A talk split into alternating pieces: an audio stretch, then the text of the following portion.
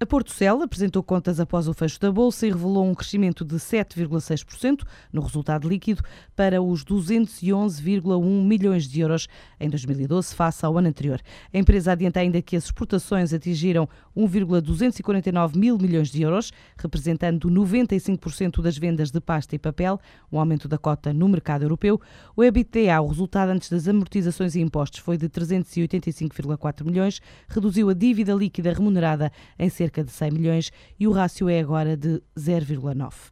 A Green Believe está em negociações para levar o sumo pontífice a outros centros comerciais para além do Alegro em Alfragide, onde nasceu a marca de sumos a que chama Funcionais. Em três meses as vendas traduzem o sucesso do conceito, diz a empresa que agora quer expandir para outras superfícies na zona da capital portuguesa.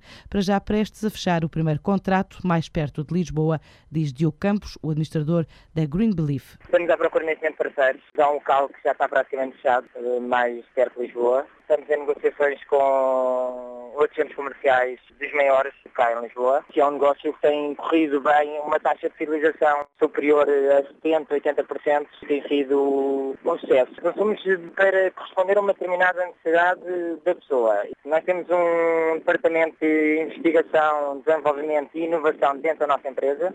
Todos os fumos foram estudados de modo a suprimir tal função, de modo a perceber se as frutas encaixam bem umas nas outras, porque há frutas frutas que não devem ser misturadas. Utilizamos, na maior parte dos nossos produtos, produtos nacionais, fazemos esse esforço, sempre o máximo biológico e tentar que seja diretamente do produtor. Depois de conquistar o mercado português, a ideia é internacionalizar a marca pelo interesse mostrado por investidores da América do Sul, Reino Unido, Polónia e Espanha. Temos um mercado neste momento espanhol, eh, principalmente Madrid, Uh, temos pessoas interessadas que já passaram no quiosque uh, no Reino Unido, Polónia, uh, até já pensaram levar este conceito para a América do Sul, que é um conceito que lá está muito implementado, mas não consumos funcionais, são apenas são sumos naturais, de uma fruta, duas frutas, sem, sem serem estudados para suprimirem uma determinada função. e neste momento estamos abertos a a qualquer proposta que tenha. Por enquanto, o objetivo prioritário é franchizar a marca, 33 mil euros chave na mão por unidade e sem revelar valores. A Green Believe diz que em três meses de atividade as vendas amortizaram já o investimento inicial.